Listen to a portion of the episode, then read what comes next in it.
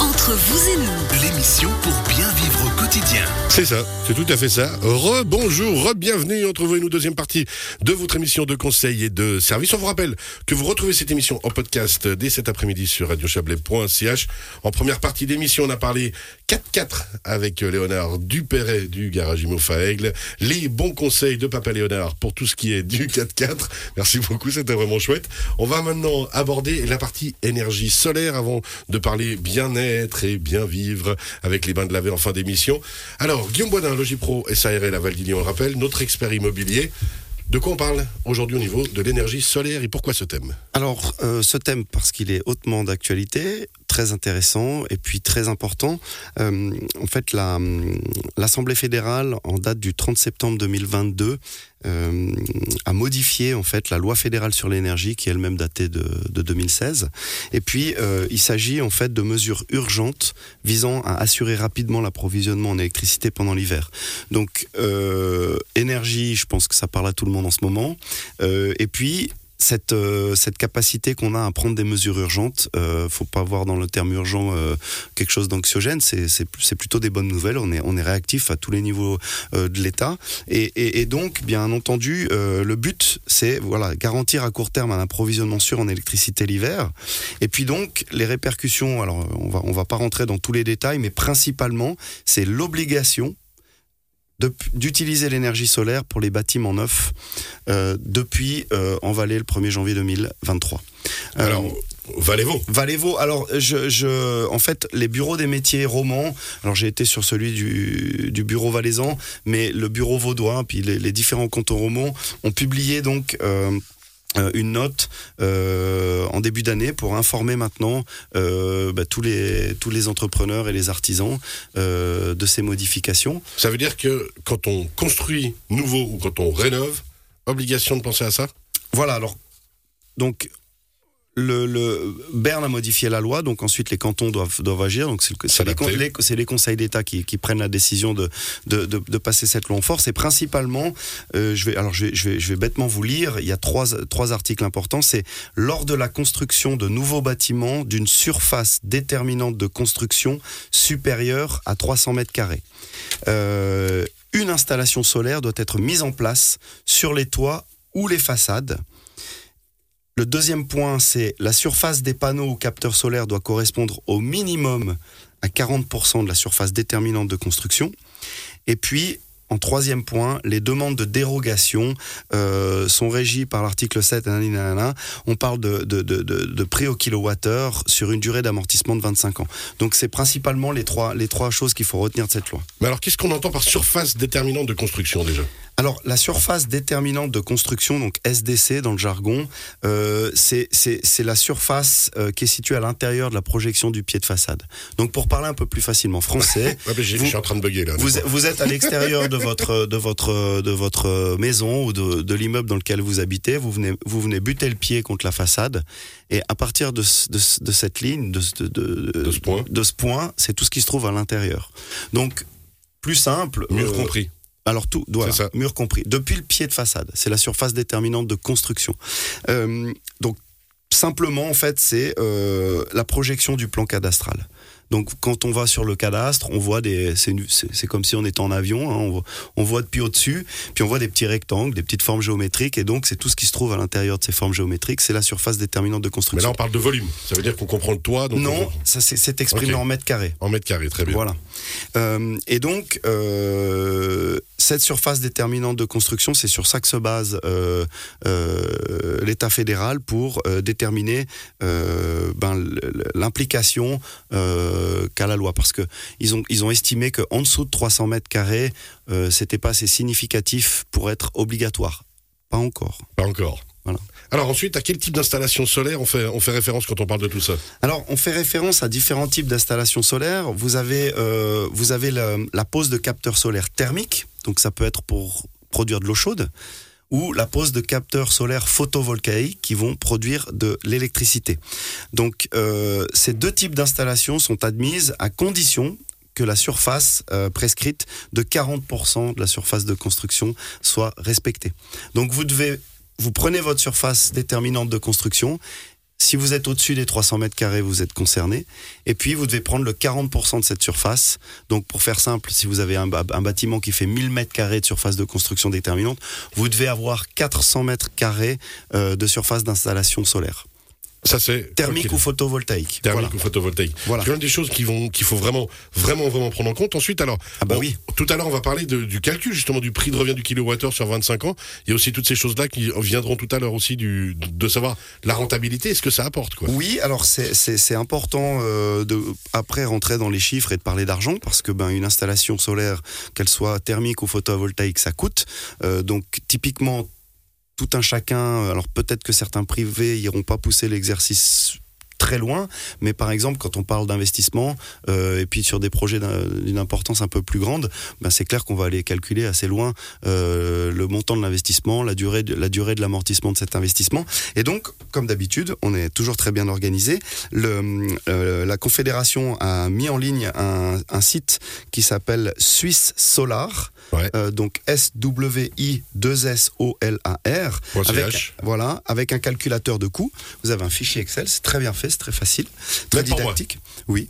Euh, même pour vous, Cyril. Et puis donc, vous allez avoir certains critères à remplir. Donc, quelle est votre catégorie d'installation Est-ce que c'est une installation qui est intégrée, donc qui a été construite euh, de façon à être complètement intégrée dans le bâtiment, ou est-ce qu'elle a été ajoutée par après, par exemple? Euh, Quelle est la puissance de l'installation? Euh, Donc, c'est exprimé en kilowatts. Euh, quelle est la durée de vie de l'installation? Est-ce que c'est 25 ans ou plus? Ou moins Mais en général, c'est rarement moins. Quel est le rendement énergétique annuel spécifique? Donc ça, ça vous est, ça vous est expliqué par votre installateur. hein. Si vous êtes professionnel, vous allez avoir de la panne à calculer ça. Euh, ensuite, la dégradation, donc c'est 80% de la puissance de départ. Bref, il y a différentes choses, les coûts spécifiques, bien entendu, le montant de l'investissement. Et en fait, le, but de, calculer le prix de revient, c'est bien entendu de euh, euh, comment dire, de calculer la durée d'amortissement. Puisque c'est ça qui est vraiment intéressant. Est-ce que c'est rentable? Est-ce que c'est pas rentable? Si c'est rentable, c'est rentable en combien de temps? Et encore une fois, ce site euh, calculateur de coûts, vous avez différents champs à remplir. Donc la durée de vie de votre installation, 25, 30, 40 ans. Et puis les tarifs de rétribution. Donc c'est-à-dire que euh, on, a une installation qui va produire de l'énergie et peut-être qu'on va pas consommer le 100% de l'énergie qu'elle produit. Donc l'énergie, on peut pas juste euh, l'envoyer dans le ciel, il faut la revendre. Alors en, Suisse romande, c'est la romande énergie principalement, qui va vous donc racheter cette, cette énergie que vous produisez. Euh, donc à quel tarif? Et puis à un certain moment peut-être de la journée, hein, c'est 24 heures, souvent c'est euh, la nuit, on en produit moins mais on en consomme, ce, ce fournisseur va vous revendre de l'énergie. Donc quel sera le tarif de rachat de l'électricité? Et puis Enfin, pour avoir une bonne balance entre les deux. voilà, et puis vous avez une utilisation propre. Donc en gros, vous, avez, vous allez avoir un ratio vraiment euh, intéressant, puis vous avez tous les outils nécessaires pour euh, comprendre de quoi retourne la modification de la loi sur l'énergie, qu'est-ce quelles sont les implications pour les projets immobiliers depuis le 1er janvier 2023 Donc c'est tout frais. Et puis, euh, bah, quels sont les bienfaits de cette loi? Parce que euh, là, on a parlé, je pense, pour la plupart des gens qui nous écoutent, ils pensent à chez eux. Mais en fait, le but, euh, le but du Conseil fédéral, euh, c'est- aussi, euh, comment dire, de, de, lancer des projets de grande ampleur, ce qu'on appelle des grandes installations photovoltaïques, puisque leur, leur nécessité a été démontrée. On a fixé des objectifs, enfin Berne a fixé des objectifs jusqu'à ce que la construction en Suisse de grandes installations photovoltaïques permette une production annuelle totale de 2 TWh Euh, donc ça c'est l'objectif. En attendant, on va devoir équiper des plus petites surfaces. Et puis, euh, comme la nécessité de ces infrastructures est, démontrée, euh,